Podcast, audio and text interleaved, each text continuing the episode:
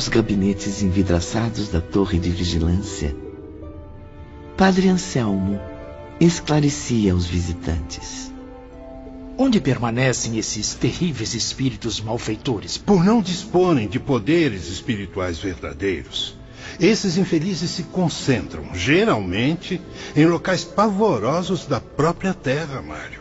Regiões em harmonia com seus estados mentais, como florestas tenebrosas, catacumbas abandonadas dos cemitérios, cavernas solitárias, desconhecidas dos homens e até crateras de vulcões extintos. Minha nossa, é o próprio inferno na Terra. Mentirosos, eles fazem suas vítimas acreditar que tais regiões são obras suas, construídas pelo poder de suas capacidades. Fruto da inveja que tem das colônias regeneradoras dirigidas por entidades espirituais iluminadas.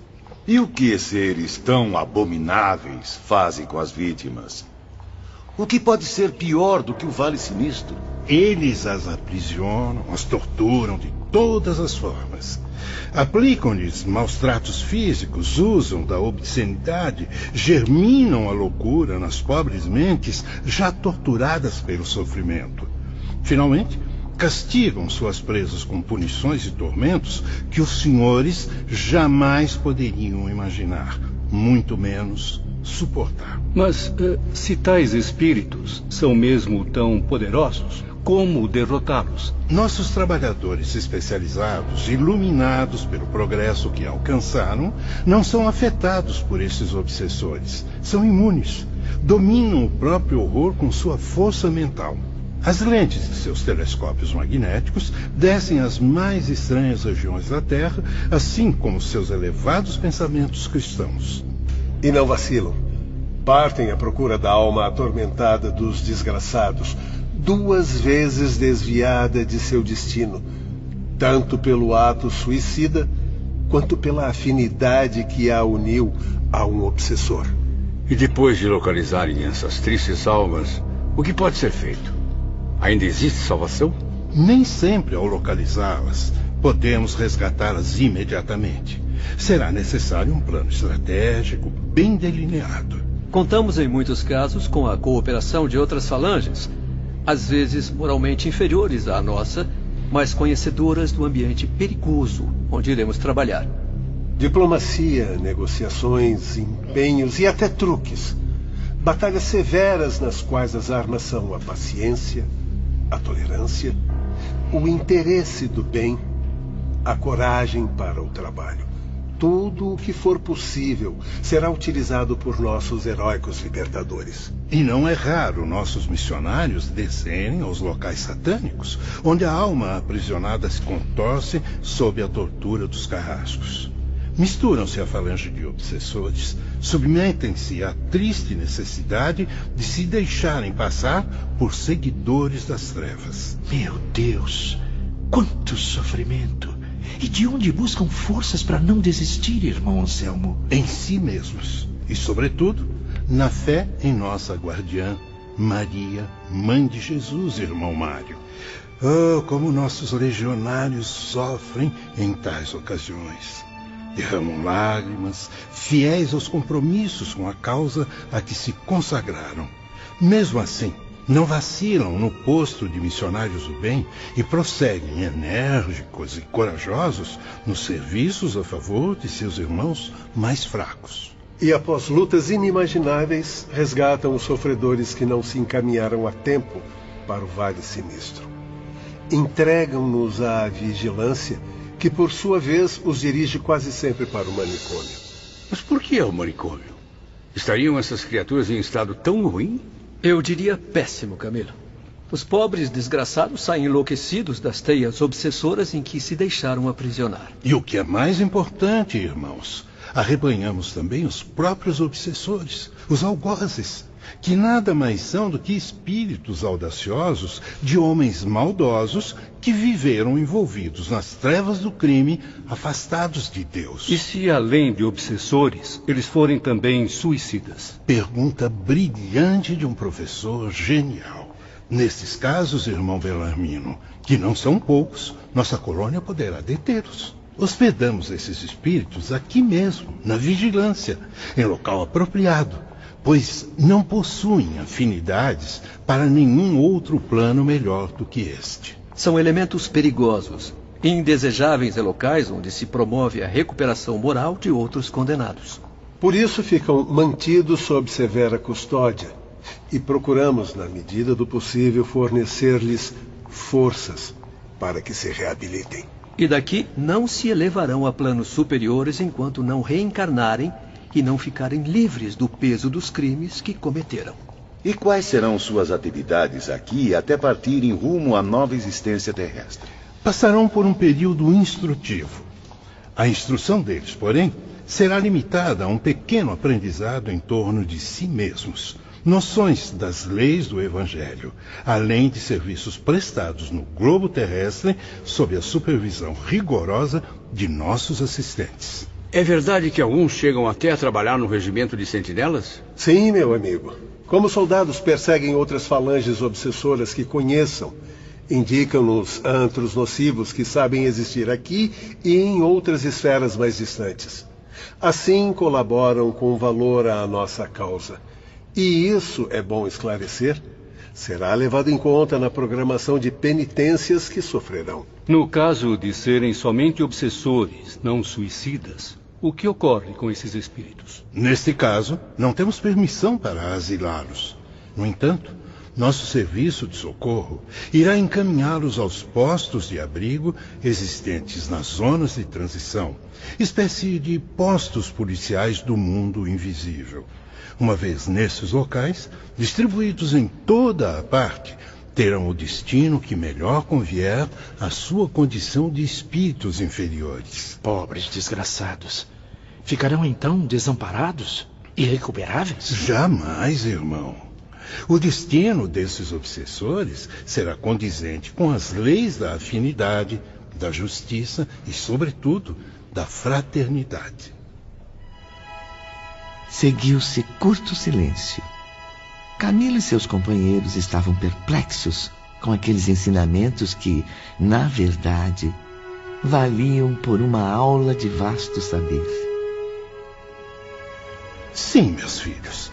Assim é que fatalmente teria de acontecer, pois o próprio Nazareno afirmou que o bom pastor deixa o rebanho obediente amparado em seu redil e parte em busca da ovelha perdida, só descansando após reconduzi-la, salva dos perigos que a cercavam. E acrescentou: para a justiça e glória de nossos esforços em cooperar com ele. Das ovelhas que meu pai me confiou, nenhuma se perderá. Entardecia. As sombras se acentuavam no horizonte. Todos desciam para o próximo pavimento, enquanto Camilo permanecia curioso. Eh, Desculpe-me, mas eu gostaria de investigar ainda mais os detalhes de um assunto que, que me chamou a atenção. Esteja à vontade, meu caro Camilo. Como os diretores do Instituto chegam a saber que alguns espíritos suicidas são aprisionados por falanges hostis, encontrando-se desaparecidos. Mantemos técnicos nesta torre com a missão exclusiva de procurar os desaparecidos, auxiliados pelos aparelhos infalíveis que acabou de conhecer. Cada técnico tem as regiões demarcadas que deverá examinar e, após serem encontradas, elas serão visitadas e remediadas. Mas de quem partem as ordens de busca? Diretamente dos diretores? Geralmente vem de mais alto, da piedosa mãe da humanidade, a governadora da nossa legião. E quanto aos suicidas que não estão sob os cuidados diretos de nossa guardiã? Ah, o guardião da legião a que pertencerem poderá suplicar o favor de Maria em prol dos miseráveis. Afinal, existe fraterna solidariedade entre as instituições do universo sideral. Bem diferente do que ocorre entre as organizações terrestres. Da mesma forma, por mais desgraçado e esquecido que seja um delinquente, existirá sempre quem o ame e se interesse por ele, dirigindo preces a Maria, ou até mesmo a Jesus e ao Todo-Poderoso em seu favor. E no caso de o suicida não ter parentes nem amigos encarnados, não ter deixado na terra alguém que sinta piedade da sua desgraça? Mesmo assim, Camilo, no além haverá quem ore por ele. Amizades antigas, temporariamente esquecidas por conta da encarnação, seres queridos que o acompanharam em existências remotas na Terra, seu protetor, o fiel anjo da guarda, que lhe conhece todos os passos e pensamentos. Todos lhe prestarão socorro em nome de Deus. Ainda não compreendo como somos resgatados, como descobrem nossas condições de suicidas recém-desencarnados, a ponto de sermos socorridos tão prontamente. Quando as súplicas são dirigidas a Maria, ordens são imediatamente enviadas a seus mensageiros espirituais.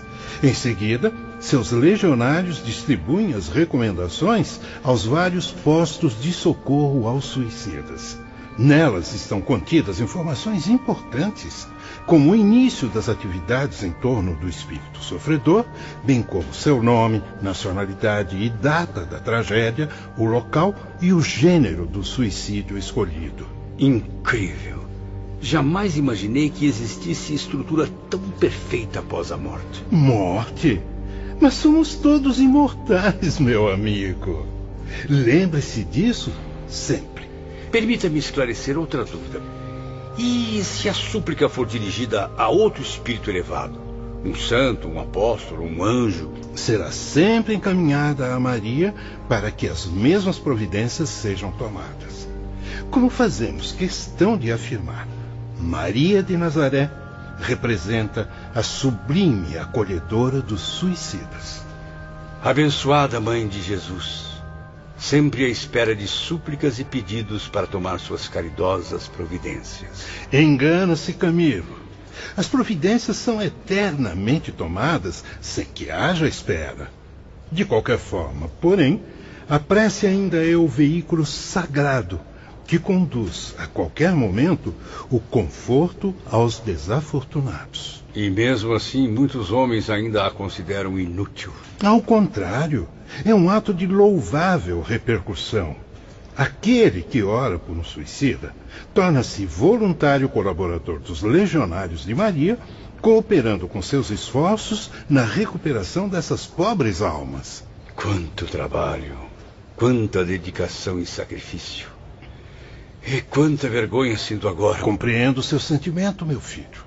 Se as criaturas que cometem suicídio conhecessem a extensão dos sofrimentos que encaramos por elas, certamente se deteriam à beira do abismo, pois refletiriam no grave erro que cometeram, não somente por amor ou compaixão de si mesmas, mas em consideração a nós, seus guias espirituais e amigos dedicados. Viverei muitas existências e mesmo assim não conseguirei retribuir tanto carinho. Não, não. Não se torture ainda mais, Camilo. Se suportamos inúmeras batalhas e desgostos, é porque Deus nos dá forças para o dobro. Arrancaremos ainda tantas lágrimas do coração até que possamos vencer o nosso desafio encaminhar os suicidas para as confortadoras instâncias protegidas pela esperança. Ao chegarem ao pavimento inferior. É verdade que existe um local exclusivo para esses espíritos aqui na vigilância? Sim, Camilo. Eles ficam retidos na torre. Ali estão os obsessores mais temidos e chefes de falanges malignas. Além de suicidas, são também responsáveis por crimes nefastos, que serão punidos com duras penas através dos séculos. Seria permitido a nós uma visita a essas criaturas? Hum, tem mesmo coragem de vê-las? Por quê? São mesmo tão aterrorizantes? Meus filhos, pensem bem, pois são entidades anormais. Figuras desconhecidas até mesmo da sua capacidade de imaginação monstros terríveis, fantasmas infernais que nem mesmo apresentam forma humana. Compreendo suas ponderações, meu amigo, mas é importante que nossos aprendizes se defrontem com esses obsessores. Será útil conhecê-los para se precaverem durante a próxima viagem à Terra. onde há inúmeros bandos da mesma espécie. Sim, Dr. Carlos. A diretoria do hospital já me informou sobre o programa instrutivo dos aprendizes. Concordarei, portanto, em apresentar-lhes um pequeno panorama do local onde os criminosos ficam alojados. Como alguns já sabem, eles permanecem bem ali, na torre à nossa frente. Ali estão localizadas as chamadas prisões, onde são vigiados dia e noite como jamais o seriam na Terra. É bom esclarecer que tais obsessores já se encontram em vias de regeneração. Suas consciências vivem os primeiros remorsos. Acovardam-se com os fantasmas do futuro. Já percebem o que os espera na angustiosa penitência que haverão de sofrer, mais cedo ou mais tarde. Não sairão daqui antes que se arrependam, mesmo que permaneçam enclausurados durante séculos, o que não é muito provável que aconteça, meus amigos. Provavelmente deverão reencarnar nos próximos anos. Oh, meus filhos, vocês que iniciaram os primeiros passos nos caminhos redentores dessa ciência divina. Vocês, cuja visita tanto me honra e orgulha. Colaborem comigo e meus auxiliares. Colaborem com a direção desse instituto responsável por tantos destinos. Ajudem os servos de Maria, orando fervorosamente por essas ovelhas desgarradas. Que esse gesto de caridade seja o primeiro passo rumo à sua longa caminhada de reparações. Orem, meus amigos, e creiam, acreditem que terão começado as ações para a confirmação do seu progresso. Que assim seja. Antes da visita, porém, gostaria que esclarecesse mais alguns detalhes sobre o confinamento. Não pensem que os espíritos obsessores são maltratados, que os deixamos abandonados na torre. Ao contrário, eles são assistidos por zeladores dedicados. Levando em conta a ignorância dessas criaturas, a única atenuante com que podem contar é o nosso apoio, oferecendo-lhes ensino e esclarecimentos. Elementos com os quais combatam eles mesmos as trevas que os cercam. Para isso, caçando sua liberdade, de que muito e muito abusaram, oferecemos a eles nossos iluminados conselheiros vultos experientes no segredo das catequeses de nativos das regiões mais selvagens da Terra. Podemos encaminhar os aprendizes ao gabinete de fiscalização geral? Perfeitamente, Dr. Carlos. Venham e assistirão a tudo por intermédio de nossos aparelhos. Encaminharam-se a um vasto salão de mobiliário sombrio, objetos de estudo e diversos aparelhos para transmissão de som e imagem. Sentem-se, meus filhos. Eis em que consistem as chamadas prisões nesse recanto tão triste do Instituto Maria de Nazaré. Concentre-se. Logo irão sentir-se no interior de uma extensa galeria, ao estilo das construções portuguesas.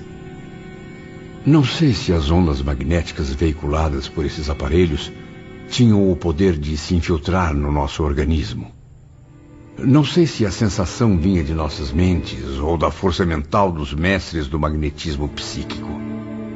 A verdade é que, naquele momento, tínhamos a impressão de que caminhávamos realmente por aquela escura galeria, o que nos causava profundas impressões de angústia e, temor.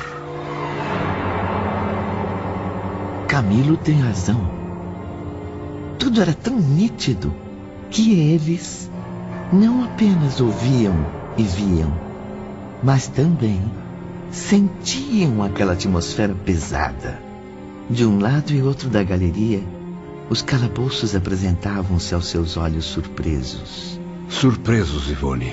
Sobretudo pelo fato de não serem masmorras semelhantes às da Terra. Eram pequenos recintos para estudo e moradia tais como sala de aula, refeitório e dormitório, com conforto suficiente para não humilhar o recluso a ponto de revoltá-lo. Como podem notar, são pequenos apartamentos de internato modelo. Quantos alunos vivem em cada apartamento? Os aposentos são para a habitação confortável de apenas um prisioneiro. Mas o que.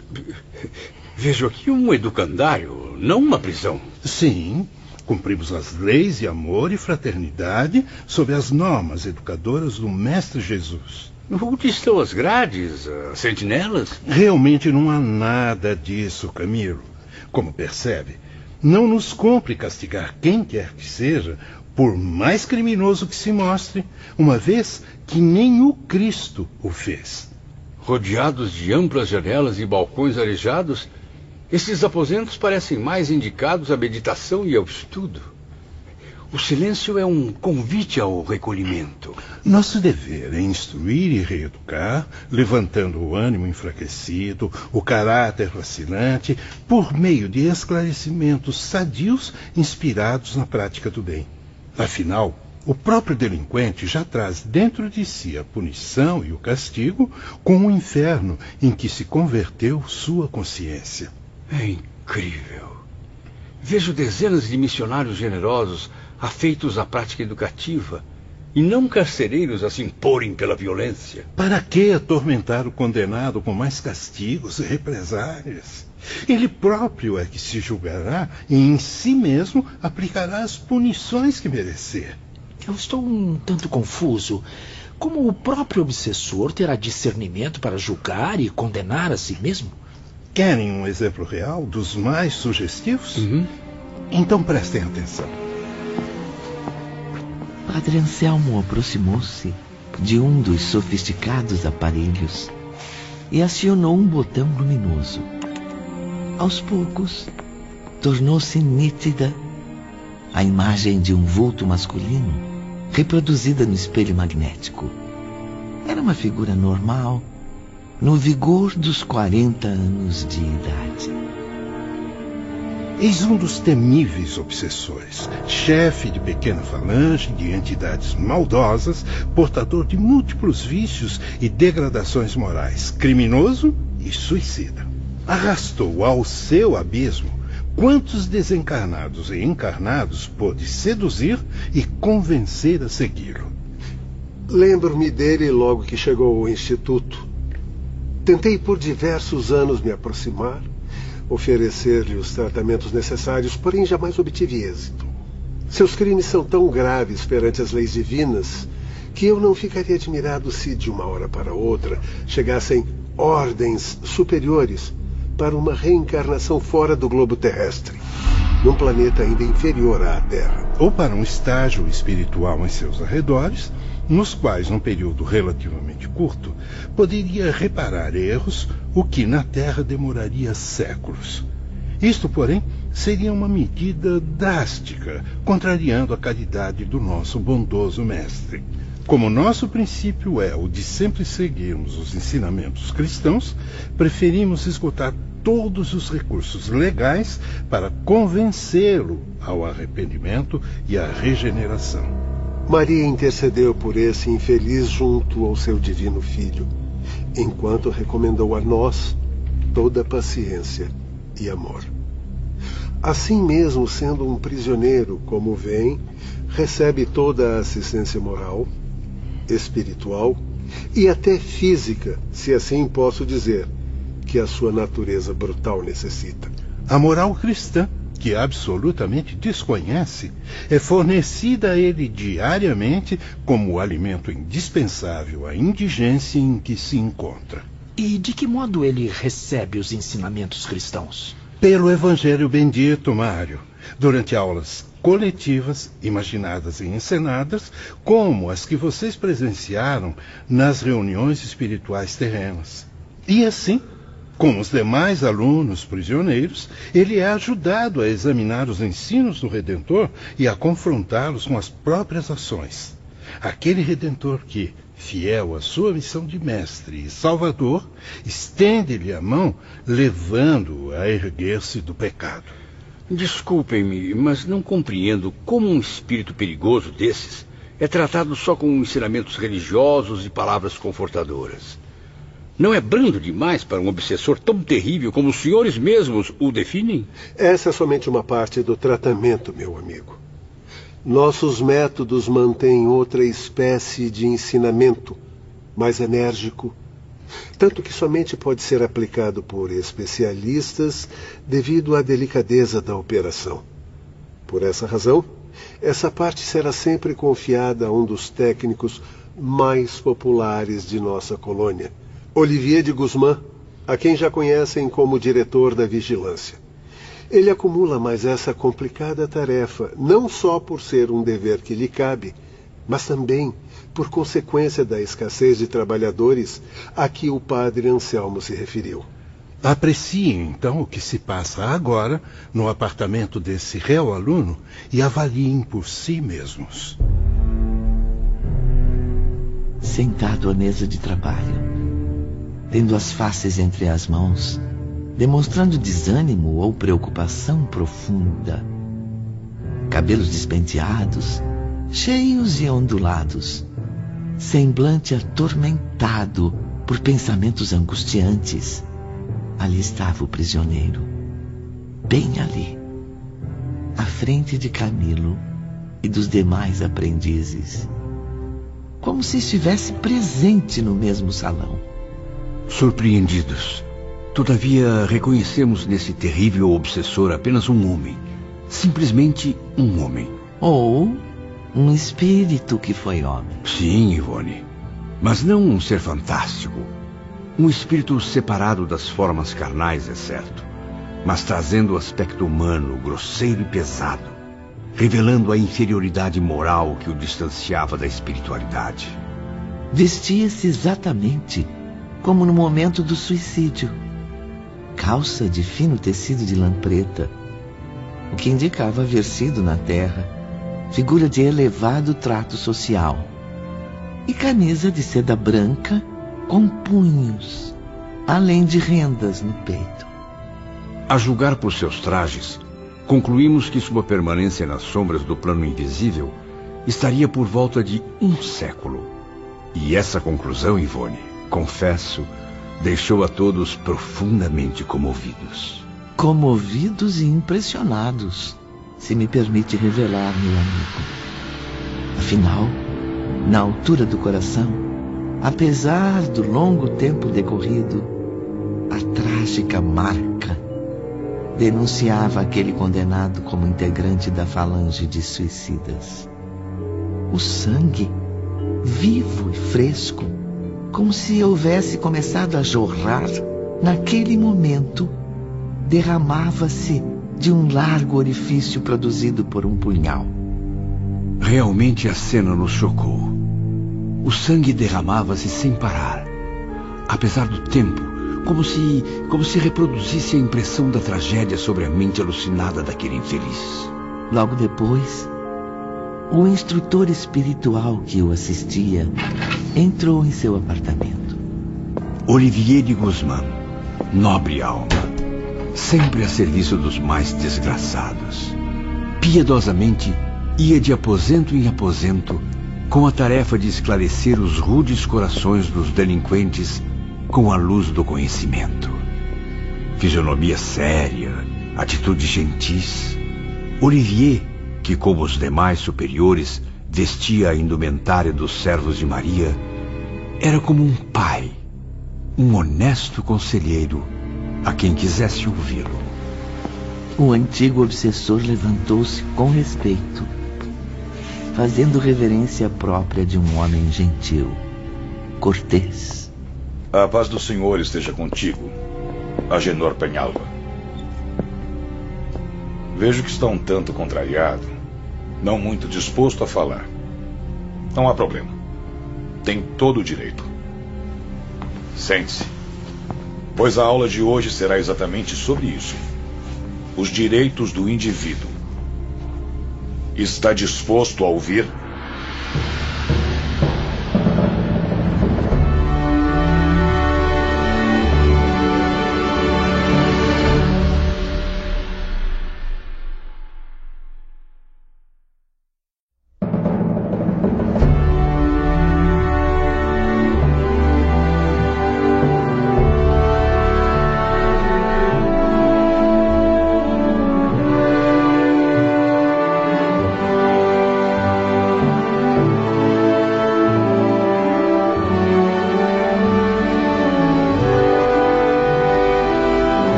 Outros aprendizes continuavam presenciando um encontro entre Olivier de Guzmán e o perigoso obsessor. Convém anotar as explicações no caderno para que possa memorizá-las. Amanhã, como já sabe, deve apresentar o resumo de suas conclusões sobre o tema. Falarei hoje sobre os direitos de cada indivíduo, tanto na sociedade terrena quanto na astral. Os direitos de mútuo respeito, solidariedade e fraternidade. Mas não pense que ficaremos somente nas teorias impessoais, Agenor. Você irá analisar essa tese de acordo com suas próprias ações, cometidas tanto na existência terrestre quanto em sua permanência no plano invisível ainda confrontará seus atos com as leis que regem o mundo astral e os códigos da moral cristã. No mais, repito, você tem todo o direito de expor suas ideias, tirar dúvidas e até mesmo contestar o que digo. Perplexos diante da intensidade dos serviços na torre, os aprendizes dirigiram-se ao sábio Padre Anselmo. Caso esse pobre espírito se convença da necessidade do bem, para onde será encaminhado? O que será feito dele? Por que esse terrível criminoso, apesar da má vontade que expressa, conta com um mestre tão valoroso como Olivier de Guzmán? Por que recebe lições de profundo saber ao passo que nós, dispostos a trilhar o caminho da boa vontade, mal temos contato com esses mestres que tanto admiramos? E nem conseguimos sequer um texto para aprender as leis que nos regerão, muito menos material para anotar nossas observações. Em primeiro lugar, não devem esquecer que ainda são enfermos e que somente agora tiveram alta do hospital. E mais, havendo ingressado há apenas três anos neste abrigo, não passam de recém-chegados. Não fiquem admirados, portanto, se este obsessor obtiver o que parece não merecer. A época de luz para vocês virá no tempo certo. E não perderão por esperá-la, meus filhos. Agenor Penhalva ingressou nesta torre há 38 anos e só agora concorda em dedicar-se ao estudo de si mesmo. Entretanto, justamente por causa da inferioridade moral que o cerca, necessita maior assistência do que vocês, cujas tendências para a conversão à luz já apontam para o futuro. Recebi a notícia de que ele voltará muito em breve à reencarnação. Só uma existência terrena longa, dolorosa, operando-lhe decisivas transformações mentais, permitirá que trace novos caminhos ao progresso. E é no intuito de prepará-lo para as batalhas terrestres que o detemos aqui procurando moralizar o máximo possível o seu espírito, reconciliando-o consigo mesmo e com a lei divina. Porque se não o fizermos, sua próxima reencarnação repetirá o mesmo círculo vicioso. Convém agora, meus amigos, continuarmos a observar o que se passa nos aposentos de Agenor. A um gesto de Olivier, o paciente levantou-se. Caminharam ao longo da grande galeria onde se localizam as prisões. Pouco tempo depois, entraram numa sala espaçosa, uma espécie de gabinete para experiências científicas. Era, na verdade, um templo onde se desvendavam mistérios sacrossantos. O lugar mantinha-se constantemente impregnado de vapores magnéticos, emitindo suaves brilhos azulados. Brilhos quase imperceptíveis à nossa visão debilitada para as coisas espirituais. Porém, totalmente invisíveis à percepção embrutecida de Agenor. Sobre um tablado, uma cadeira magnífica que parecia feita de cristal. Um fluido azul circulava por seu interior, como o sangue que corre pelas artérias do corpo humano. À sua frente destacava-se uma placa de cerca de dois metros, cintilante como um espelho, capaz de registrar qualquer impressão mental ou emocional de quem ali se apresentasse. Fato curioso foi que, logo à entrada de Agenor, ela escureceu gradativamente, como se ficasse cada vez mais embaçada. Não pude conter mais uma vez meu ímpeto curioso. Poderia dizer que é um gabinete para estudos de fenômenos transcendentais. Mas qual a utilidade disso? Muito bem observado, Camilo. Certamente trata-se de um sacrário de operações sobrenaturais, meu amigo. O aparelhamento que vê, em conjunto com substâncias extraídas dos raios solares, é uma espécie de termômetro ou máquina fotográfica com que medimos, reproduzimos e movimentamos os pensamentos. Impressionante. Mas uh, tudo isso me deixa muito confuso. É simples, Camilo. Utilizamos este aparelho para reviver as lembranças, os atos passados que se imprimiram na mente. Através da ação magnética, as mais profundas recordações dos nossos aprendizes refletem-se nesta placa e ficam visíveis, tão nítidas como a própria realidade vivida. Um espasmo de terror inundou as mentes dos enfermos. Cada um no íntimo de seu desespero, dizia a si mesmo: Meus pensamentos, minhas ações, tudo exposto à frente de todos? Ah, tenho que sair daqui. Não vou suportar tanta humilhação. Eu preciso me acalmar.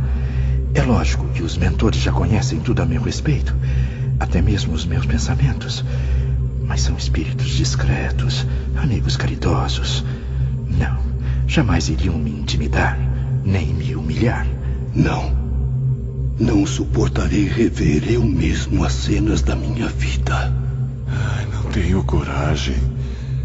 Seria terrível assistir a cena monstruosa do meu suicídio se refletindo nesse espelho.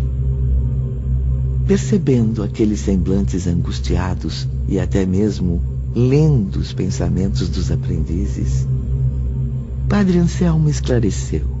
Uma entidade iluminada, já educada em bons princípios de moral e ciência, não fará uso desses aparelhos para extrair da memória as recordações, o passado de outras vidas. Basta que expresse a vontade. A energia da mente é acionada em sentido inverso e o que foi passado se tornará presente para que ela viva esses momentos tal como os viveu realmente. Porém, para os espíritos inferiores, os aparelhos tornam-se indispensáveis, pois facilitam muito o nosso trabalho de reeducação. Isso significa que nossas vidas serão devassadas, expostas a todos os habitantes do Instituto? Tudo o que obtivermos de suas mentes será para nós como um depósito sagrado e que jamais será traído.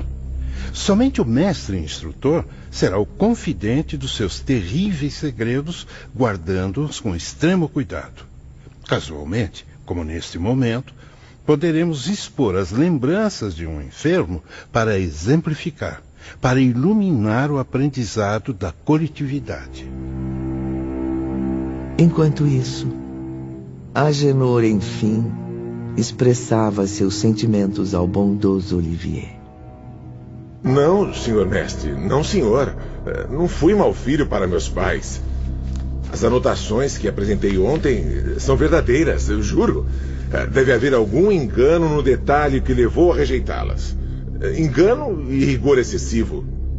Não vejo tanta rigidez com os demais aprendizes. Por que sou tão perseguido? Fui obrigado a escrever as normas de um bom filho, eh, de acordo com as leis do Senhor Deus Todo-Poderoso, eh, que eu temo e respeito. Agora quer que, mais uma vez, eu as estude para amanhã expor minhas lembranças em torno da minha condição de filho. Teria que escrever mais e mais páginas do diário, eh, confrontando-as com aquelas normas. Mas não entendo. Se já estou convicto do que vem afirmando em minhas anotações, por que um, um trabalho tão cansativo?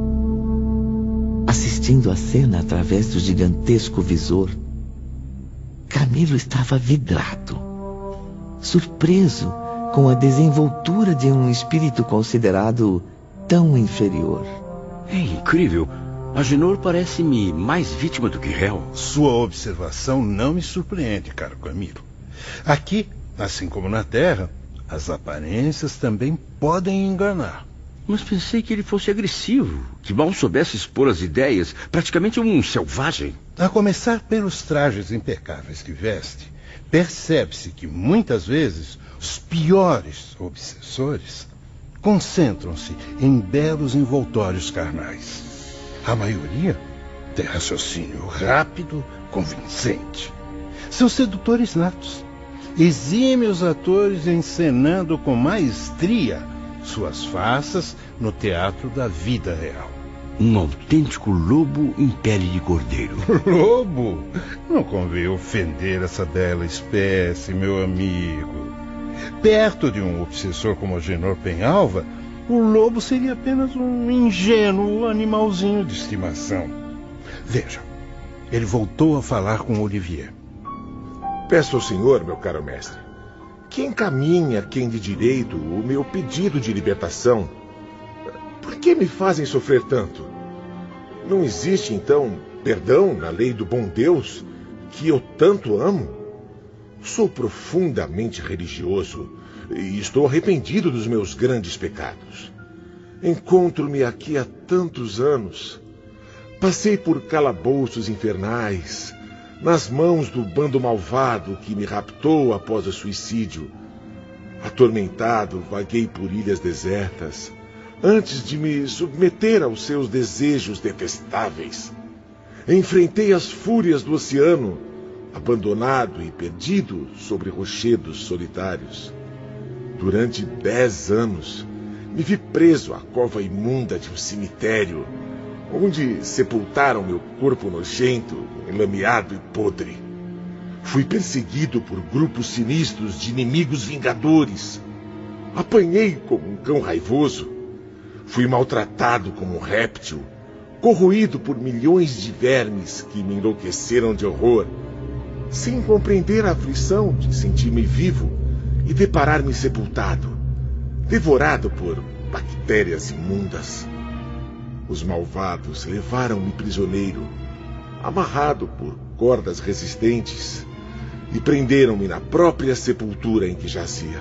Prossiga, Janor. Continue com suas lástimas. Este lado da história eu bem já conheço. Vamos? Não pare por aí. Quero ouvir o que vem depois. A parte onde tudo começa a se esclarecer. Bem, quero dizer. Na verdade, o senhor já sabe, meu mestre. Fui jogado à sepultura onde jazia a mulher que eu amei. Sim, que eu desgracei e depois assassinei, temendo represálias de sua poderosa família. Ah, ninguém jamais identificou o assassino. Mas aqueles criminosos sabiam de tudo. E depois do meu suicídio, vingaram a morta. E depois, Agenor, o que aconteceu? Combateu com todas as forças o grupo de obsessores? Bem que tentei, mas me vi tão perseguido que, a fim de me libertar daquele tormento, tive de unir-me ao bando e tornar-me um deles. Era a única alternativa que me ofereciam. Devo, portanto, ter muitas atenuantes, não? Além do mais, fui aprisionado por soldados, jogado ao Vale Sinistro, onde sofri novos horrores. E agora, meu mestre, nesta torre, tolhido em minha liberdade, sem sequer poder divertir-me pelas ruas da amada Madrid, nem respirar o ar puro dos campos, como tanto me agrada. Sou ou não sou filho do bom Deus? Ou serei irmão do próprio Satanás? Certamente alguém que não conhecesse as suas eternas queixas, Agenor Penhalva, acreditaria que se cometem injustiças. No entanto, a longa série de desgraças que narrou teve origem somente nos pecados excessivos dos seus próprios atos. Atos dos quais já me arrependi profundamente. Pena que o senhor e a direção do Instituto Não façam a menor questão de acreditar. Não é verdade. Há praticamente 38 anos vem sendo aconselhado a uma reforma íntima que alivie sua situação. Porém, negou sistematicamente toda e qualquer experiência para o bem, enclausurado na má vontade. Temos sido muito compreensivos com você, apesar de você não reconhecer isso. Mas por que me prendem aqui? Qual o motivo de tanta vigilância? Ora, Genor. Bem sabe que sua retenção na torre é para sua própria proteção contra a falange de obsessores que chefiava. Deve saber também que a tão desejada liberdade só depende de você mesmo. Jamais foi maltratado aqui. Ao contrário, oferecemos a você diariamente verdadeiros tesouros espirituais, na esperança de que enriqueça sua alma com a luz divina. Pois eu creio em Deus. É, é Deus quem não crê em mim. Não basta dizer. É preciso sentir realmente. Deve existir a certeza no coração, pois Deus sempre confiará naqueles que verdadeiramente se arrependem. Como hóspede da Legião de Maria, foi recomendado por ela a direção deste instituto, no sentido de que não lhe permitisse o retorno ao corpo carnal sem que alcançasse o devido progresso. Que progresso, meu mestre? Já não evoluiu bastante? Quanto tempo mais devo ficar isolado aqui? Enquanto não estiver capacitado para os futuros testemunhos terrenos, que serão duros, não poderá reencarnar. Esta é a lei que devemos seguir sempre. Diariamente, Agenor, são expostos à sua consciência os motivos por que não conquistou a liberdade. Sabe que é culpado. Sabe que conduziu ao suicídio uma dezena de vítimas que se deixaram seduzir por sua astúcia de obsessor inteligente.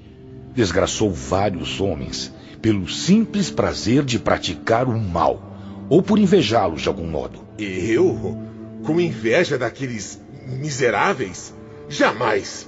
Quando o homem encarnado desvirtuava pobres jovens apaixonadas para depois traí-las, decepcioná-las, levando-as ao suicídio. Como podem me culpar disso?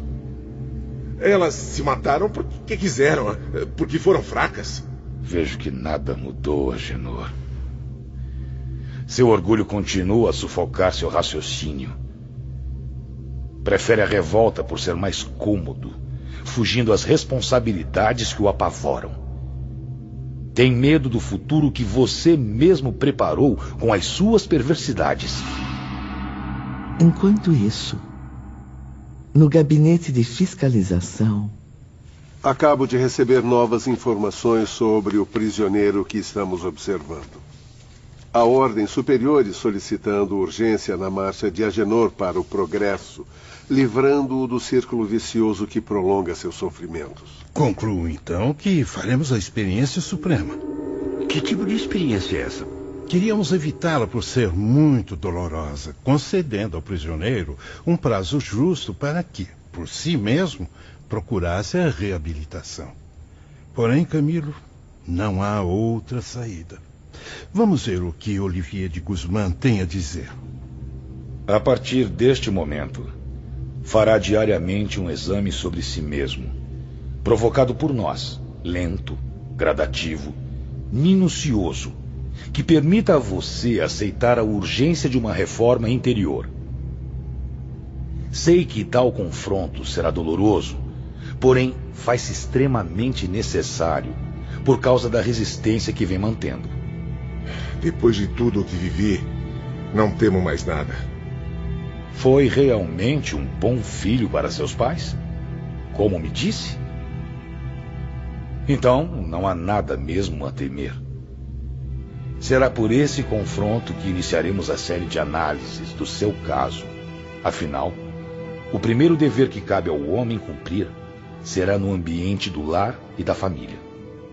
Vamos ver os méritos que você terá como filho, pois todos os que possa ter serão creditados a seu favor, suavizando as futuras reparações. Estou pronto para qualquer sofrimento, desde que conquiste a liberdade. Agenor Penhalva. Sente-se em frente desse espelho. Vamos fotografar agora seus pensamentos e recordações. Volte suas atenções à época de seus cinco anos de idade, na última existência que teve na Terra. Recorde todos os atos que praticou em torno de seus pais. De sua mãe, em particular. Não, senhor mestre. Sinto-me indisposto no momento. Concentre-se. Assistirá ao desfile de suas próprias ações e será julgado por si mesmo. Sua consciência receberá o eco poderoso da realidade que vivenciou e da qual não poderá fugir, porque foi fielmente arquivado na sua alma imortal. Não, por favor, eu imploro. Deixe-me voltar ao meu aposento mais uma vez. Não estou preparado. Eu. Sente-se, Agenor Penhalva. Isto é uma ordem. O pecador sentou-se dominado. Camilo e todos os demais aprendizes prenderam a respiração, enquanto um silêncio religioso invadia o ambiente. Agenor parecia, nesse momento, muito calmo. Olivier envolveu sua cabeça numa faixa luminosa originária da própria luz solar. A faixa, por sua vez, prendia-se por fios luminosos ao manto que cobria a cadeira. A tela também ligava-se ao mesmo manto, formando um mecanismo tão simples quanto magnífico. Então, surgia para as vistas assombradas dos aprendizes algo indefinível em linguagem humana pensamento, as recordações do obsessor, seu passado, seus erros, seus crimes, eram traduzidos em cenas vivas, movimentando-se no espelho diante dele. A própria imagem moral dele era retratada para que assistisse a tudo, revendo-se com toda a repugnância dos abismos onde afundou. Era como se sua consciência fosse um depósito dos atos praticados que o esmagavam com o peso insuportável da realidade. E seu mentor, Olivier de Guzmán, acompanhava tudo, conduzindo pessoalmente a delicada operação. Você tem cinco anos de idade, Agenor Penhalva, e reside no lar paterno nos arredores de Málaga. É o único filho homem de um casamento feliz e honrado. E seus pais sonham com um futuro brilhante para você. São profundamente religiosos e praticam nobres virtudes, cultivando o ideal de te consagrarem a Deus, para que siga a vocação sacerdotal. Relembre agora os seus atos como filho, em torno de seus pais, de sua mãe, particularmente. Não hesite.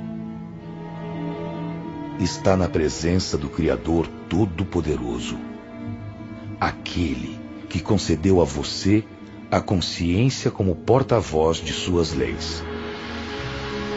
A lamentável história desse personagem assassino, suicida, sedutor e obsessor, ocuparia um capítulo profundamente dramático. Por isso, Ivone e eu preferimos apresentar um resumo do que presenciei naquela memorável tarde no mundo espiritual. Sim, Camilo. Pois o assunto é de extremo interesse. Infelizmente, hoje em dia, também há muitos filhos que desrespeitam os pais. Desde os primeiros anos da juventude, Agenor era um filho indócil e desrespeitoso. Não reconhecia jamais o carinho com que era tratado.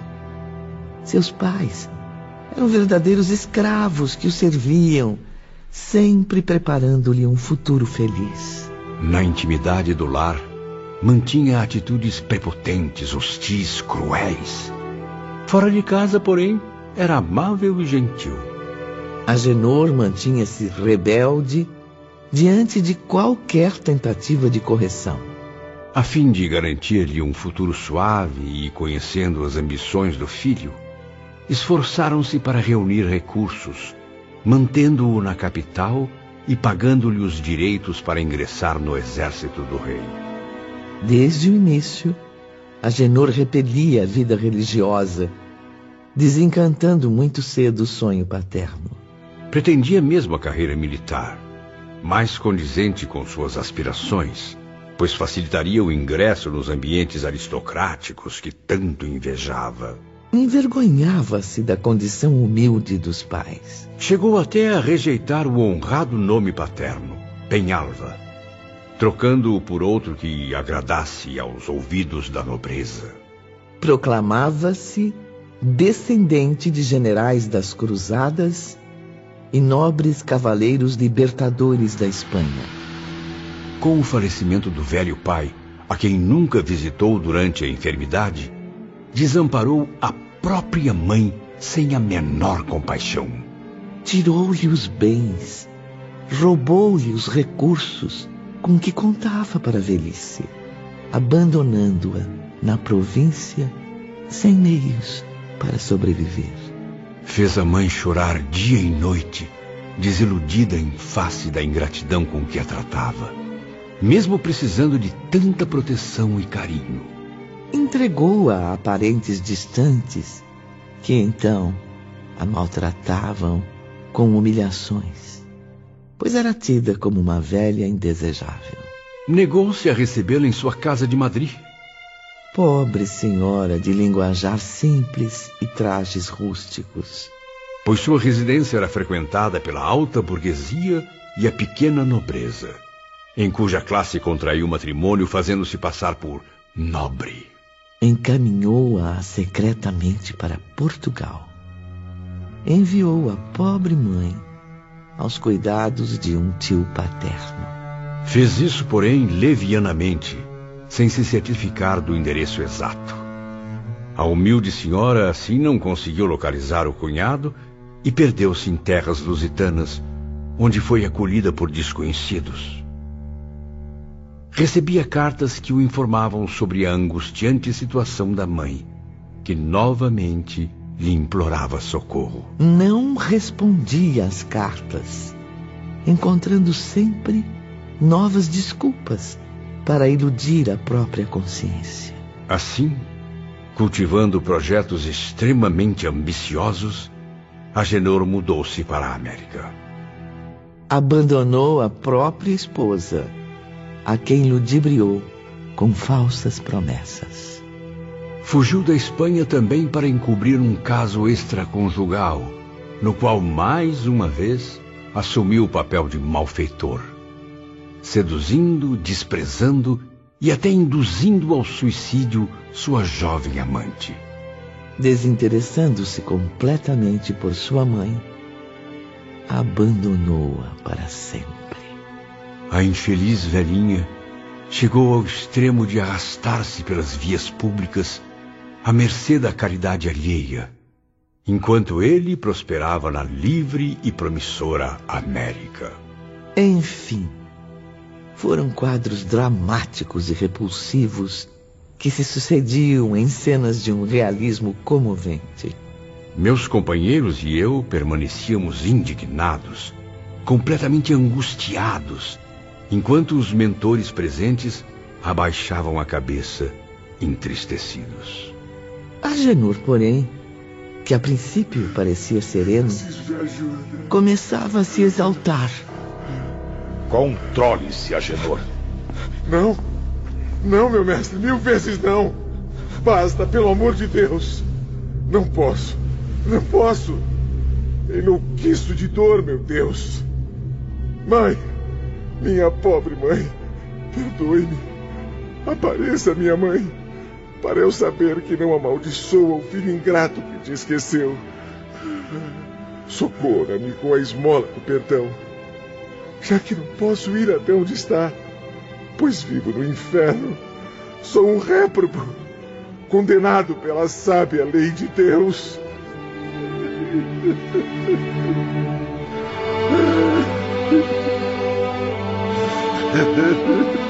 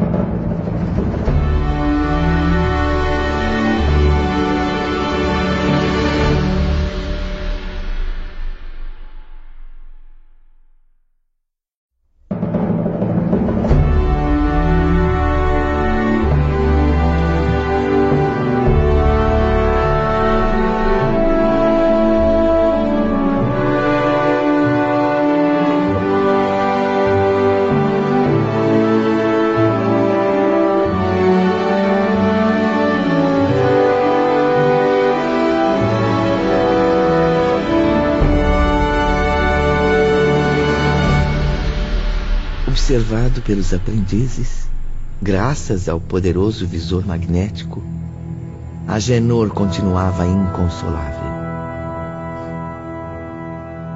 Não posso mais existir sem a sua presença, minha mãe.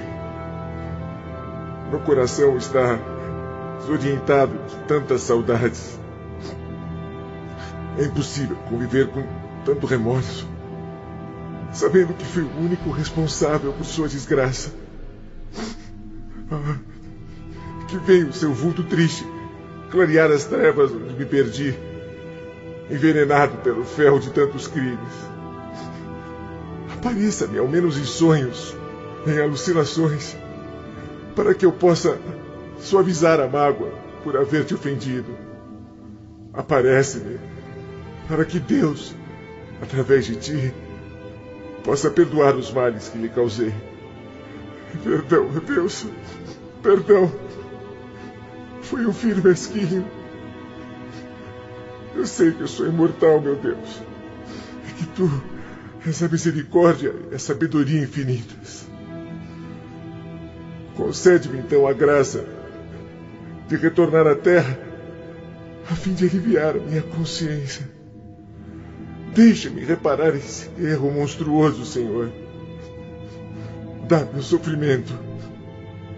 Eu quero sofrer por minha mãe para merecer o seu perdão e o seu amor. Castiga-me, Senhor Deus. Eu me arrependo.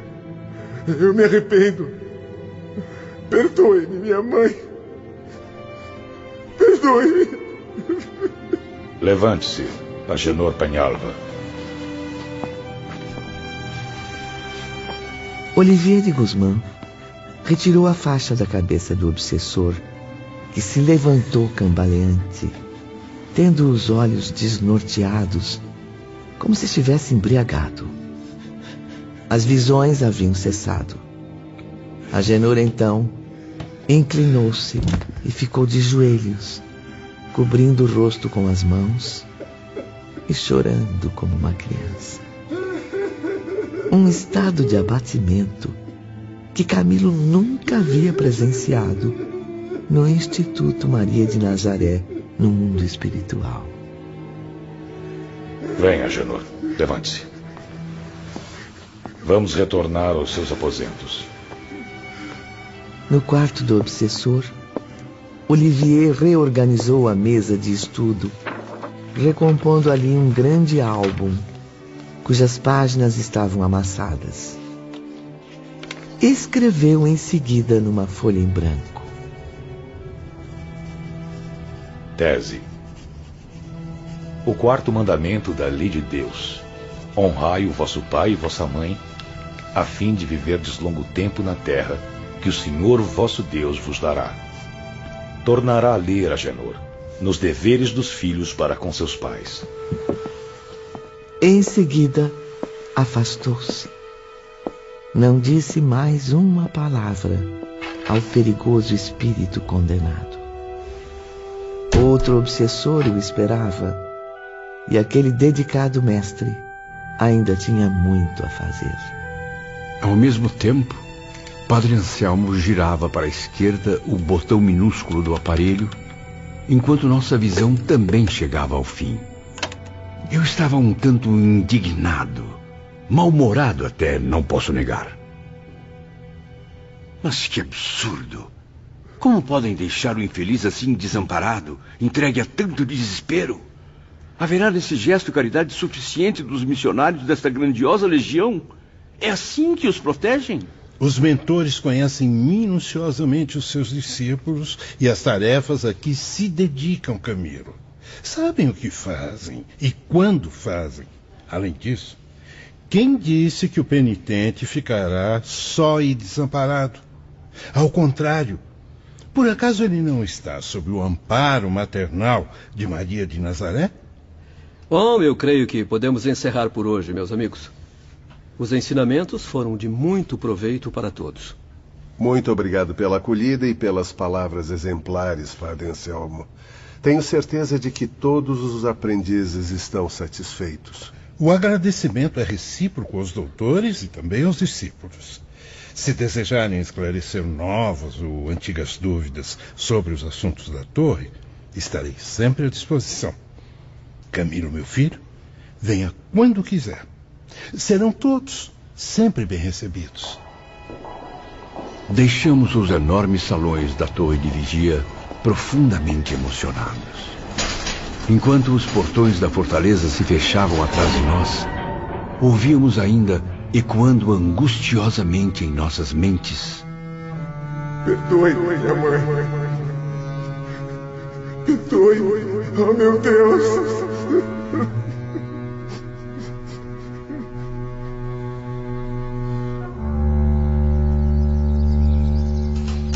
Na tarde do dia seguinte, abriam-se de par em par os magníficos portões do manicômio. Os aprendizes entraram sem restrições, sendo todos gentilmente recebidos. Em sua companhia, os doutores de Canalejas, além dos assistentes Romeu e Alceste. O manicômio recolhe os indivíduos cujo estado mental gravemente afetado pela depressão decorrente do ato suicida lhes impossibilita raciocinar normalmente. O diretor é um antigo psiquista natural da velha Índia, que, como já foi dito, é berço da sabedoria espiritual na Terra. Conhecedor profundo da ciência esotérica da alma humana, é um de nossos mais sábios especialistas em doenças mentais. É uma figura de extrema importância, pois pesa em seus ombros a responsabilidade pelos enfermos mais graves da colônia. Lá está ele. Vamos. O diretor nos aguarda, meus amigos.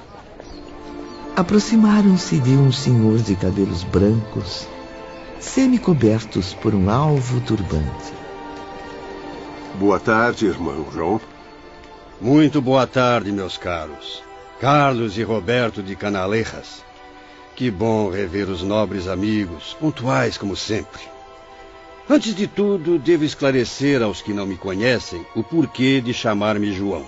Sim, afinal, como um indivíduo de feições hindus pode ser chamado assim? A verdade é que adotei este nome cristão após iniciar-me na luz redentora do cristianismo. E por que não, João? O mesmo do venerável apóstolo que me revelou os segredos da doutrina imaculada, a qual sempre me devotei. O simpático diretor do manicômio tinha a pele morena, típica dos hindus, grandes olhos penetrantes, olhar inteligente, cabelos completamente embranquecidos e estatura elevada. A figura era imponente, Ivone. No dedo anelar da mão esquerda, uma bela esmeralda indicava sua qualidade de médico. Sobre o turbante também havia uma grande pedra esverdeada, exatamente como usava a maioria dos sábios do instituto. Extremamente simpatizados com aquele espírito venerável, os aprendizes rodearam-no sem cerimônias. Era como se já o conhecêssemos de longa data atraídos por suas esplêndidas vibrações.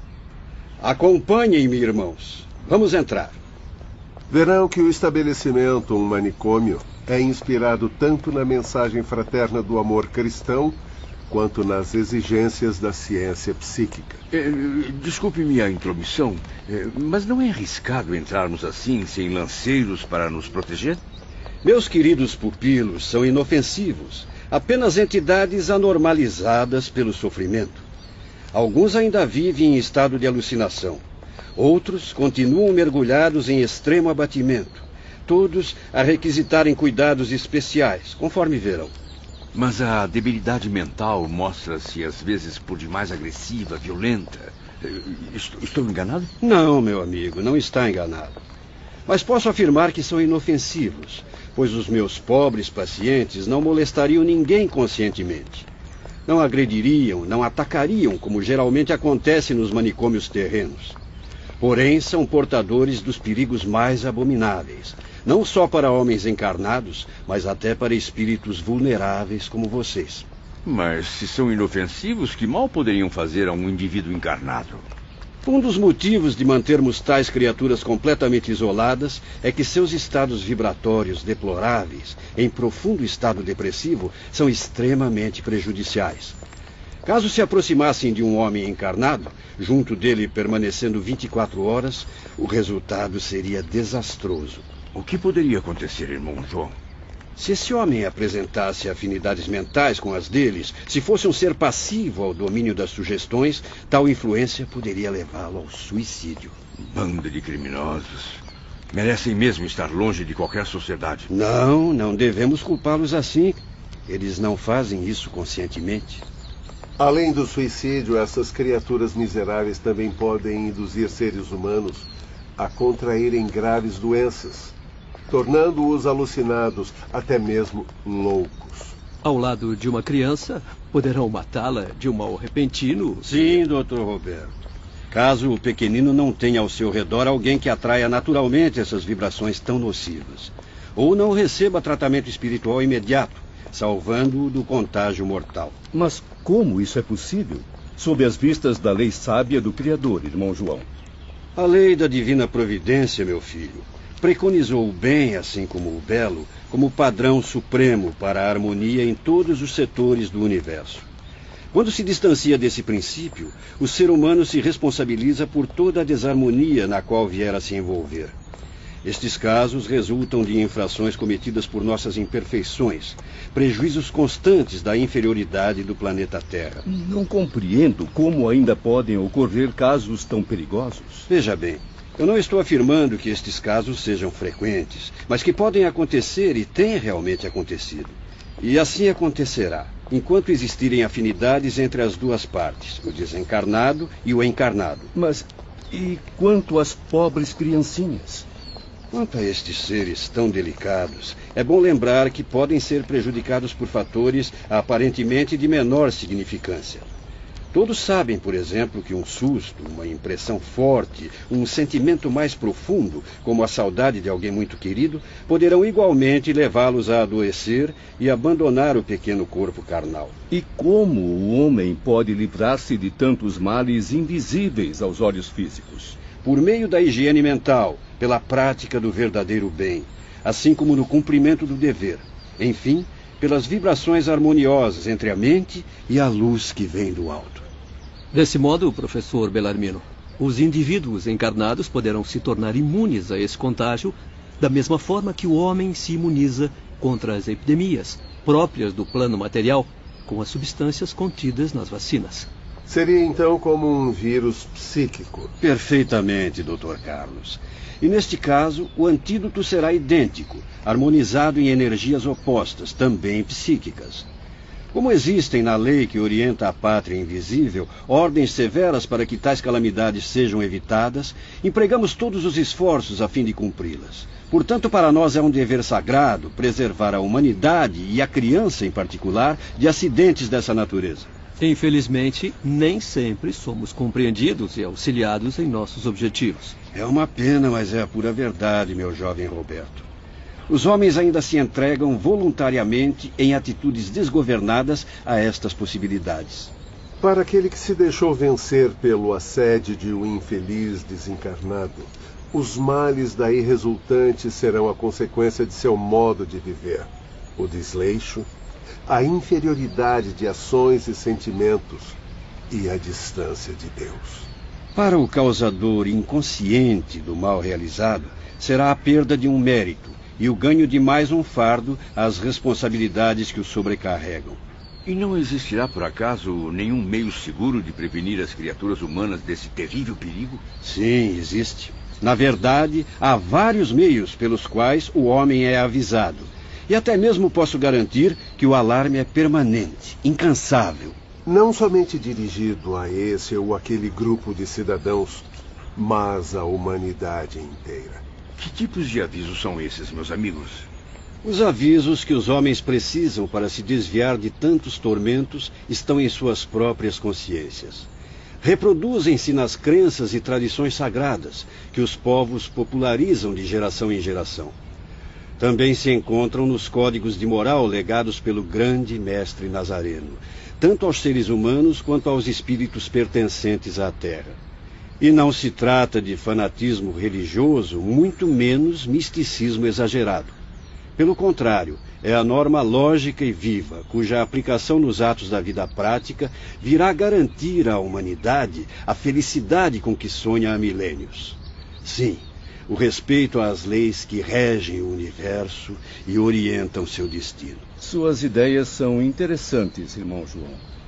Mas gostaria de saber se existem avisos recentes, uma nova luz a ser seguida, algo que possa realmente atender às esperanças do mundo atual. No presente, com absoluta eficiência, esses avisos estão nos códigos luminosos da chamada nova revelação, proporcionando francas relações entre os planos material e invisível, permitindo assim aos homens receberem do invisível tudo de que realmente precisarem para alcançar a vitória de acordo com a lei divina. E como isso será feito? O homem estaria preparado para tamanha revolução interior? O homem conhecerá, de acordo com seu progresso mental e moral, todos os aspectos da vida no plano invisível. Suas glórias e belezas lhes serão desvendadas. Os supostos segredos que envolvem a morte serão revelados por fatos esclarecedores, assim como dele serão afastados os perigos que o cercam, os abismos, as calamidades de que poderia ser vítima por parte de obsessores desencarnados. Na verdade, Camilo, tudo o que os espíritos têm procurado fazer para despertar a atenção humana, aconselhando o homem no que diz respeito ao seu destino espiritual, tem sido tentado através da nova revelação. Porém, os seres humanos geralmente atendem com mais disposição às ordens das paixões mundanas. Somente as opiniões pessoais lhes interessam, os prazeres do momento. Atendem de preferência à satisfação dos próprios caprichos e do próprio egoísmo. Não será assim, meus filhos, desvirtuando-se diariamente, que estarão imunes aos males cujo único antídoto é a prática de virtudes reais. Fazem-se propositadamente de surdos aos apelos de Jesus, que deseja resguardá-los das investidas do mal por intermédio do seu evangelho de amor. E é também pela nova revelação que o protetor divino convoca em seu nome a todos para a grandiosa transformação. Quem, no entanto, se dispõe a ouvi-la com veneração, insistindo em aceitar os convites que o céu dirige aos homens por intermédio dela? Os filhos da infelicidade, de preferência. Aqueles cujas almas abatidas pelas desilusões mundanas, os quais tiveram os corações revividos pelas verdades dos ensinamentos divinos os bondosos idealistas de almas humildes, aliadas do bem e do belo, cérebros pensadores não contaminados por falíveis opiniões pessoais. Tem razão, Dr. Carlos. Os grandes e poderosos, porém, endeusados pelas boas situações terrenas, cujo bolso bem provido e a mesa farta não lhes trazem preocupações os de imensa riqueza material, que creem somente em si mesmos e só a si adoram, porque podem comprar todos os caprichos, saciar todas as paixões. Esses não. Esses preferem não entender nada disso. Voltam as costas a tudo que poderia deter-lhes a marcha para o precipício até que finalmente para lá despencam, mesmo com tantos avisos repetidos há milênios pelo mundo todo. Lá se prendem, reduzindo-se a este deplorável estado. Querem verificar, meus caros aprendizes? Adiantando-se, irmão João encaminhou-se para uma varanda estreita que oferecia vistas a um extenso pátio, espécie de mosteiro agradável, cercado de graciosos arbustos. Alguns bancos artísticos enfeitavam as pequenas alamedas onde entidades sofredoras descansavam em silêncio. O diretor do manicômio debruçou-se sobre a varanda que se elevava um metro do nível do pátio. Aproximem-se, meus filhos. Sim. Vejam, essas figuras que contemplarão daqui, pois não convém que se aproximem delas, chegaram, como vocês, do Vale dos Suicidas. Parecem tão tristes. É mesmo de impressionar. Enquanto, porém, vocês recuperaram a lucidez, alcançando condições para tentativas promissoras, esses pobres irmãozinhos somente conseguiram livrar-se do desespero que os perseguia para caírem na mais profunda apatia. Estão atordoados, entorpecidos sob impressões muito chocantes e, por enquanto, invencíveis para eles. Não podem raciocinar, e muito menos refletir plenamente. Apenas compreendem o que acontece ao seu redor, como se enxergassem a realidade do fundo de um sarcófago. A crueldade dos males que os cercam enfraqueceu a vivacidade própria do espírito, do ser consciente que se originou de um impulso divino. Não posso confiar em minha visão, mas, eh, se não me engano, aquele senhor bem vestido sentado ali à nossa direita parece ser o excelentíssimo Duque Ramiro Gonzales. Profundamente abatido. Jamais imaginei que fosse vê-lo nesse estado. Mas realmente é impressionante a semelhança com o nobre duque espanhol a quem tive a honra de conhecer no Teatro Municipal. Aqui, na desoladora estreiteza deste pátio, encontram-se em grande penúria moral muitas entidades que foram homens ilustres na terra. Nobres aos quais diversos admiradores teceram elogios póstumos nas páginas dos jornais. Pomposas cerimônias fúnebres também foram realizadas em sua homenagem. Indivíduos que possuíram tudo do bom e do melhor, mas que infelizmente se esqueceram de que nem tudo no universo ilimitado se resume em prazeres, em ostentações. É a pura verdade, Dr. Roberto. Nem as inconsequências da imoralidade, nem as atitudes egoístas serão esquecidas.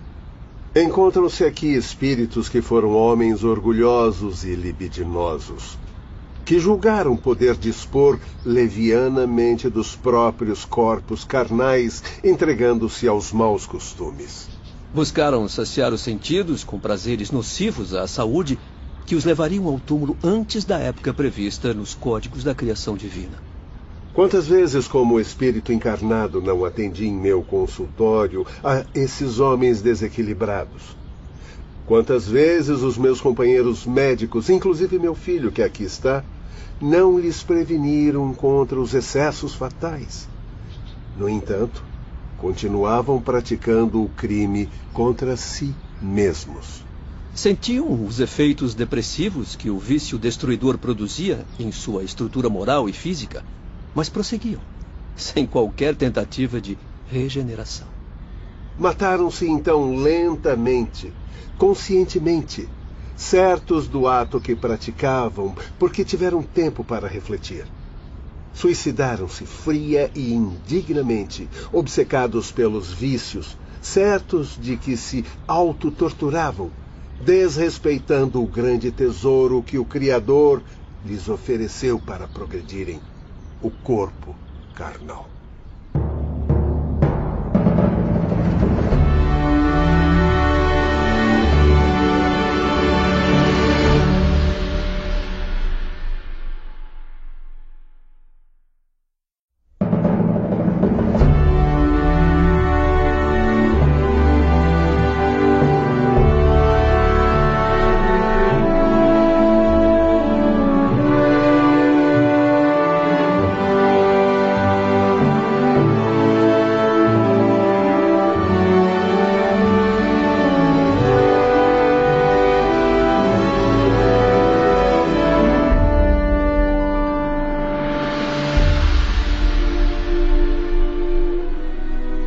Pequena varanda do manicômio, observávamos os internos no pátio à nossa frente. Verão, meus caros amigos, que muitos desejavam esquecer pesadas tristezas, deixando-se consumir pela embriaguez. Que inconsoláveis, oprimidos por angústias profundas, buscavam o conforto na bebida, imaginando que isso lhes aliviaria o sofrimento.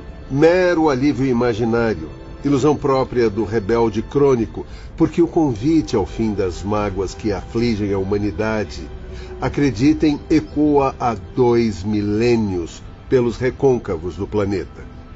E posso garantir que nenhum homem, desde que foi pronunciado por Jesus, desconhece este chamado, seja em corpo carnal ou durante o estágio no invisível. Por isso, certamente, estes pobres espíritos suicidas que se encontram aqui também tiveram oportunidade de ouvi-lo dizer: Vinde a mim, todos vós que estáis exaustos e oprimidos, e eu vos darei o lenitivo. Ao desejarem esquecer os sofrimentos, entregando-se à embriaguez viciosa, tornaram-se suicidas cem vezes responsáveis. Sim, pois o vício, além de não socorrê-los, ainda agravava sua situação. Infratores desta natureza carregam responsabilidade ainda maior do que o desgraçado que, traído pela força de uma paixão, se deixa levar para o abismo. Reparei que há muitos jovens internados aqui, irmão João. Todos com as mesmas características. Olhares perdidos, respiração ofegante. Eh, veja aquela pobre criatura. Desde que chegamos está sofrendo terríveis convulsões. São os viciados em cocaína, Camilo. Amantes do ópio e de entorpecentes em geral. Dependentes que se deixaram rebaixar ao último estágio da decadência espiritual. Como bem reparou, Sr. Camilo, encontram-se em lamentável estado de depressão vibratória, debilidade mental, mesmo aqui no plano invisível, humilhados moral, mental e espiritualmente. Seus vícios monstruosos não só deprimiram e mataram o corpo material, comunicaram também ao físico astral, o perispírito, as consequências de tanto desequilíbrio, contaminando-o com influências nocivas. Ah, o físico astral! Essa constituição tão delicada, a qual o homem deverá cultivar com a aquisição de virtudes enobrecedoras e pensamentos puros. E jamais, jamais rebaixá-la com práticas tão tristes. Efetivamente, os aprendizes acompanhavam interessados as indicações dos instrutores, observando indivíduos desfigurados, enlouquecidos, chorosos, abatidos. Entidades, querida Ivone, que me fizeram lembrar do clima terrível do Vale Sinistro. Seres de feições alteradas, feias, deprimidas, refletindo a mais espantosa decadência moral.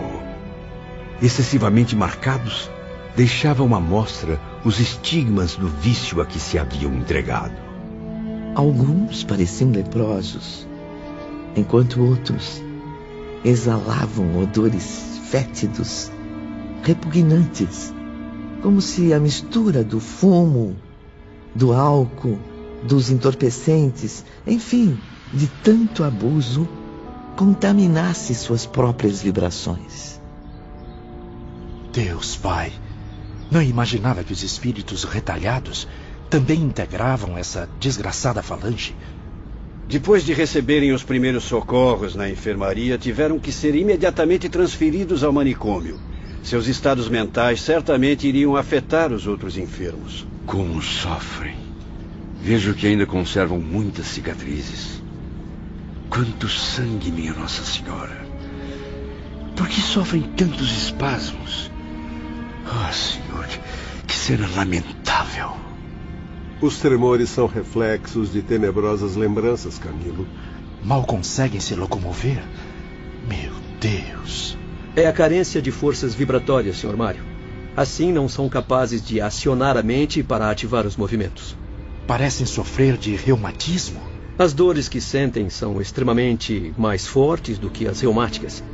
Por isso, nós os envolvemos em ataduras magnéticas, o que acaba diminuindo sua agilidade. E o que será feito dessas pobres criaturas? Que futuro as aguarda? Ah, um dramático futuro, meus filhos, através de reencarnação próxima e inevitável. Os exemplos que aqui observam não têm remédio na vida espiritual. Nada aqui poderá sanar as angústias que os oprimem, nem mudar a situação embaraçosa em que eles mesmos se envolveram. Eles próprios, unicamente eles serão os agentes da própria misericórdia, já que se desviaram voluntariamente das leis divinas. Mas isso lhes custará desgostos, opressões e dores infinitas, diante do que um indivíduo normal ficaria estarrecido. Então, o Instituto não poderá fazer mais nada enquanto aguardam o chamado para a reencarnação? De nossa parte, torna-se necessário, enquanto eles estiverem aqui, trabalho árduo de catequese, aplicações de terapias morais e fluídicas, além, é claro, da carinhosa assistência de irmãos como o nobre Olivier de Guzmán. Acontece, porém, que muitos desses infelizes trazem a revolta no coração. A raiva pela desgraça de que ainda se consideram vítimas, não responsáveis. Não se conformam com a evidência do presente e partem a tomar novo envoltório carnal. Essa má vontade, meus amigos, a insubmissão, a impaciência, geralmente agravam ainda mais a situação deles.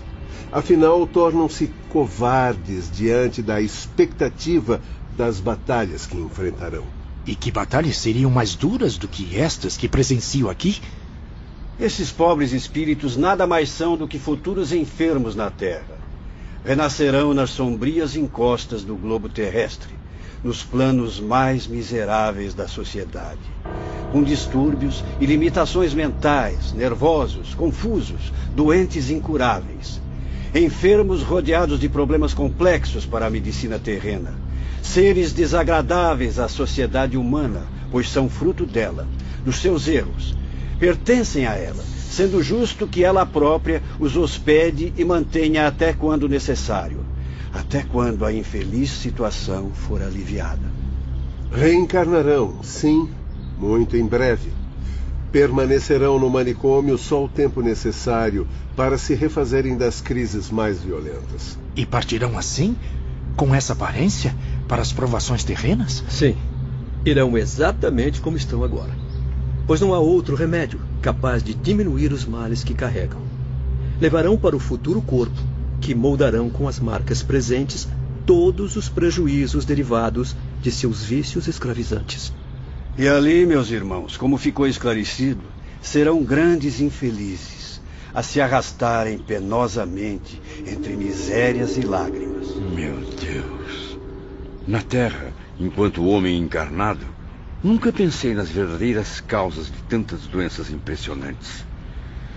Agora compreendo por que existem tantos casos que a ciência humana é incapaz de solucionar. Tanto sofrimento os fará colher bons proveitos futuros.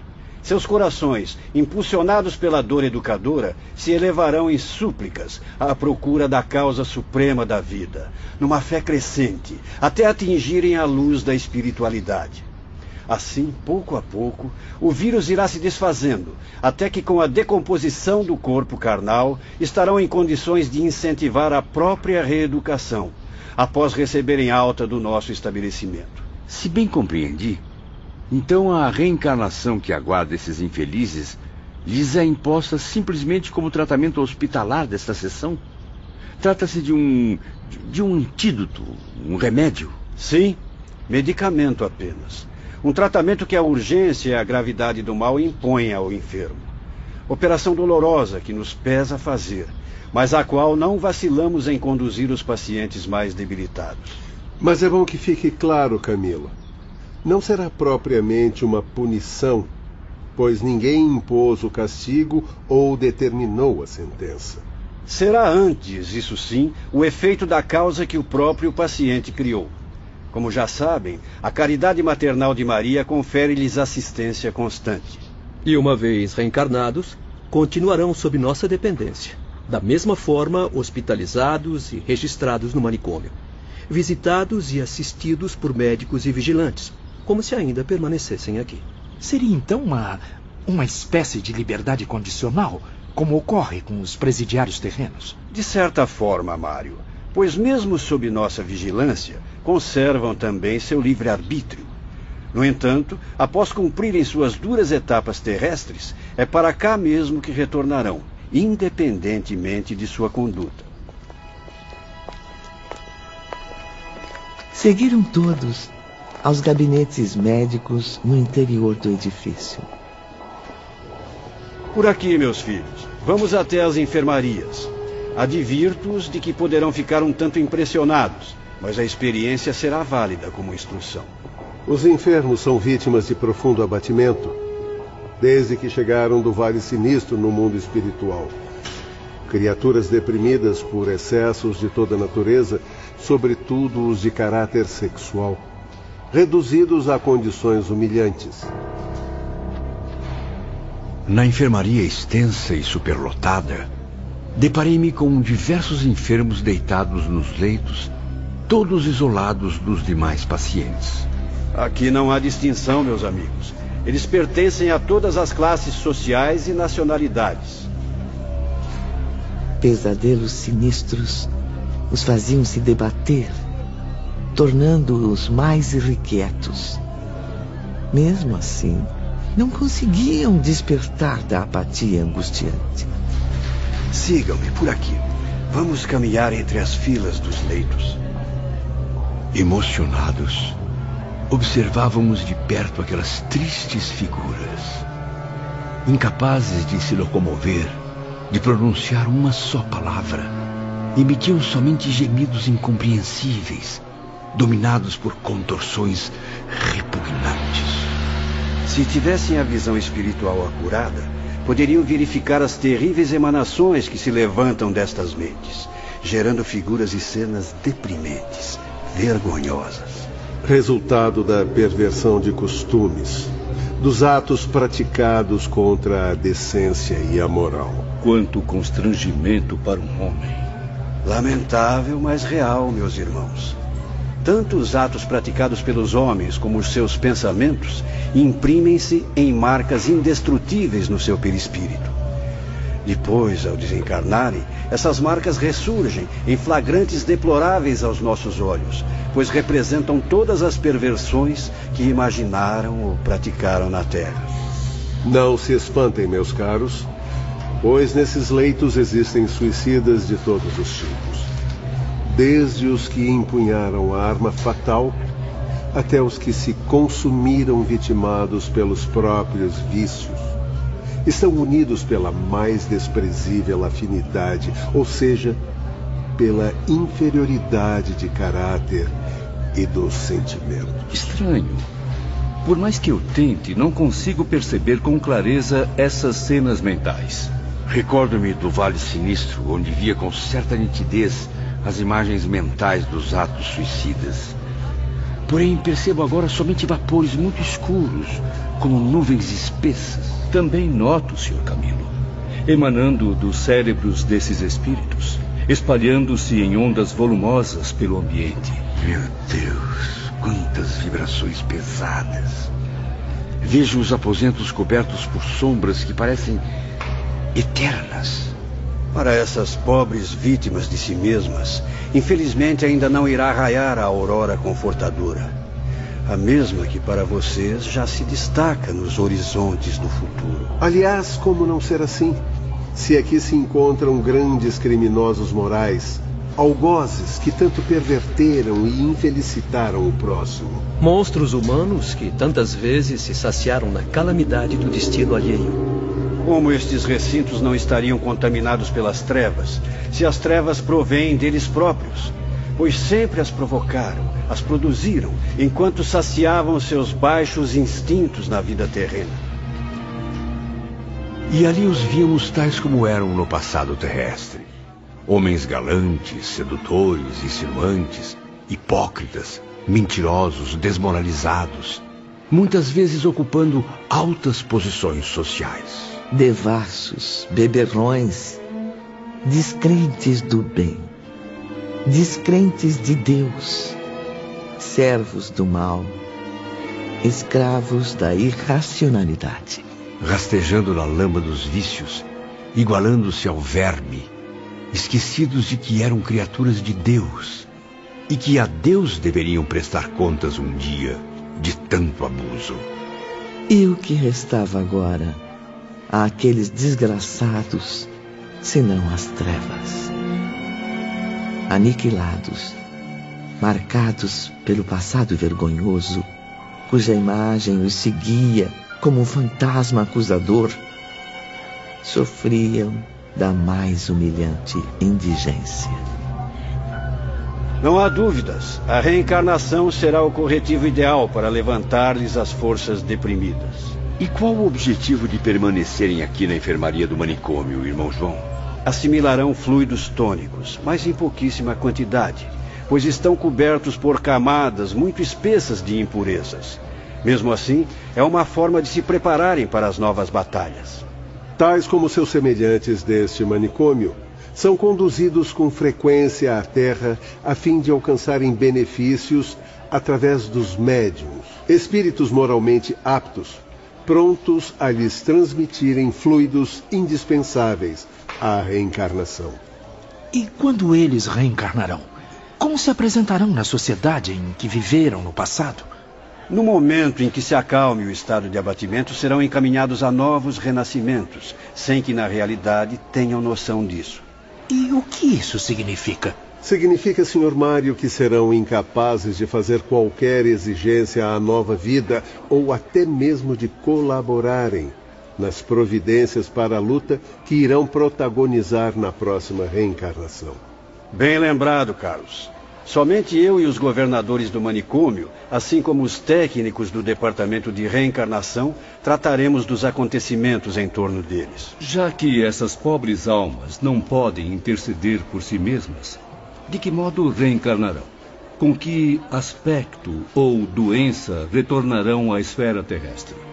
Meus conhecimentos em assuntos espirituais permitem-me prever aqui muito sofrimento em debilidades físicas e mentais e diversas enfermidades.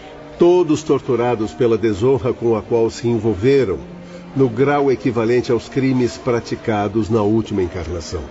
Esse castigo não seria severo demais, senhor diretor? Partindo do princípio de que toda a humanidade erra cometendo crimes diariamente? Não diga isso, meu amigo. Reflita antes sobre o que expus a respeito das leis de causa e efeito estabelecidas pelo Todo-Poderoso. Nelas, tanto o homem quanto os espíritos são advertidos dos erros que praticam quando se opõem à harmonia das demais leis. Ao violar as leis divinas, o criminoso impõe o próprio castigo, colocando-se em situação de sofrer a contrapartida. Afinal, os bens divinos concedidos às criaturas jamais serão contaminados pelas impurezas de seu possuidor sem que consequências inevitáveis o atinjam. Sendo o bem a base suprema da vida, imaginem em que situação amarga se coloca o indivíduo que o corrompeu, entregando-se ao mal, arrastado por atos opostos àqueles que Deus determinou. Compreendo as leis de causa e efeito, irmão João, e estou convencido a aceitá-las como verdade absoluta. Mesmo assim, continuo considerando-as extremamente cruéis. Cruéis? Esqueceu-se então das lágrimas que esses infelizes fizeram seus irmãos derramarem como pobres vítimas do egoísmo de seus corações impiedosos? Das difamações com que feriram suas presas, satisfazendo-se em atirá-las ao abismo? Das traições, das críticas agressivas, da desonra com a qual muitas vezes mancharam a reputação do próximo. Mas, mas, eh, não é possível. Eles deviam ter alguma qualidade, alguma virtude. Claro que tinham, Camilo. Eram extremamente criativos, homens de raciocínio brilhante. No entanto, valiam-se da preciosa inteligência só para trazer a infelicidade ao outro, arquitetando intrigas, promovendo escândalos, germinando o ódio entre supostos rivais. Já pensou nas ingratidões e traições impostas aos ingênuos corações femininos que confiaram em suas mentiras? Pensou na inocência infantil e juvenil que muitos desses que vê aqui mancharam monstruosamente? E quanto às cenas degradantes, criadas e praticadas frequentemente por eles durante a existência terrena, irmão João? Exatamente, Dr. Carlos. Levando a perversão aos habitantes dos planos material e espiritual, contaminando as vibrações que sobem da terra para o invisível e ainda obrigando-nos a serviços exaustivos de higienização, a fim de que nossas próprias colônias não fossem corrompidas. Não, meu caro Camilo. As leis de causa e efeito jamais serão cruéis. Cruel é quem as desrespeita. Ah, meus filhos. Como estranham que eles renasçam tolhidos por deficiências incuráveis, se da existência que lhes foi concedida, a fim de progredirem, não foi feita outra coisa a não ser a ofensa a Deus, a si mesmos e ao próximo. Além do mais, não ficarão eternamente presos aos abismos de perversidades que cavaram. A dor educadora corrigirá suas anomalias, reconciliando-os com a lei divina. Deus é a misericórdia infinita, meus amigos, e deseja que as criaturas se harmonizem com a beleza eterna de suas leis. E se sabemos que essas leis são incorruptíveis, devemos respeitá-las para que não soframos as consequências criadas por nossa própria vontade. Pelas galerias e antecâmaras próximas aos gabinetes médicos, enfermeiros iam e vinham amparando doentes fracos provindos do pátio e de outras dependências. Tinham cuidados especiais em relação aos mais graves, ou os retalhados, como eram chamados esses espíritos pelos outros enfermos, pois estes apresentavam extrema dificuldade de locomoção. Vêm estes seres miseráveis? Revelarão desde a infância anormalidades impressionantes e um sofrimento indescritível. Estava cada vez mais impressionado, Ivone. As atitudes